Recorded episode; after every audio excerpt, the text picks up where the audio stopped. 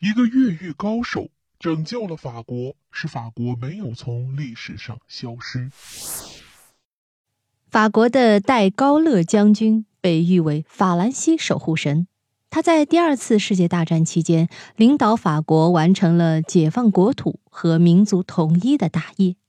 有趣的是，这位领导人曾在第一次世界大战期间越狱，而且不止越狱一次，高达六次之多呢。在第一次世界大战期间，戴高乐曾是一个步兵团上尉。在一九一六年的一次对德战役中，他受伤被俘。并被囚禁在德国南部地区战俘营中长达二年零八个月。当时的戴高乐不愿听凭命运的摆布，开始精心策划并实施越狱计划。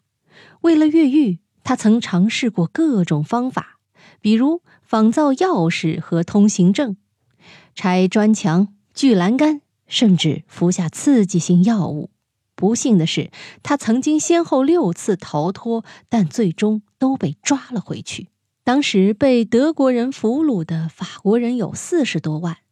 与一些暗自庆幸能够借此远离战争和硝烟的人不一样，戴高乐不愿听凭命运摆布。用他自己的话说，他就是屡教不改的一根筋。每一次逃跑，戴高乐都吃了不少苦头，每一次啊都很危险。不仅需要体力，更需要智慧。一九一七年二月，戴高乐被辗转送到德国巴伐利亚州的英格尔斯塔特战俘营。一到那里，戴高乐就想着怎么逃出去。他偷偷服用了大量用来做柠檬水的苦味酸，他一喝下去，顿时就出现了一系列特别可怕的重度黄疸症状：脸黄、眼黄、尿黄等等。整个人几乎没有了人样。不过，戴高乐终于如愿以偿，他很快被送到当地军队医院的战俘附属医务所。他和另一位法国上尉迪派一起商定，绕到军队医院逃跑。他们设法弄到了德国军服和便装，便开始实施逃跑计划。一九一七年十月二十九日，由迪派化妆成德国护士，搀扶着假装生病的法国大个子上尉，戴高乐则拖着装满两人生活用品的大口袋。就这样，两个人大摇大摆地走出了战俘医务所。一进德军医院，他们便立即找到一间不显眼的小屋子，用自制的万能钥匙打开门。然后进去换上便装，等到晚上，戴高乐和同伴就混在德国伤兵和前来探望的德国平民中走出了医院。他们本打算徒步去三百公里以外的瑞士小镇，可刚走到三分之二的路程，就不幸被俘。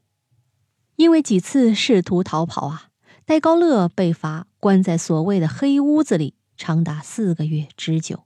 那里又黑又冷，不能通信，没有书看，没有纸笔，没有灯光，没有暖气，吃的喝的也仅够维持生命。整个一战后期，戴高乐就没有放弃过越狱的念头。一九一八年十一月初，一个战争委员会又因戴高乐两次逃跑，判处他一百二十天的监禁。恰好这时签署了停火协定，战争结束了，因此他没去服这个刑。但倔强的他仍然一直坚持与德国人做斗争，一直到第二次世界大战。戴高乐被称为二战里的奇遇，他的确很出奇呀。他的性格孤傲、清高、倔强、坚定，他的爱国热诚动人肺腑，催人泪下。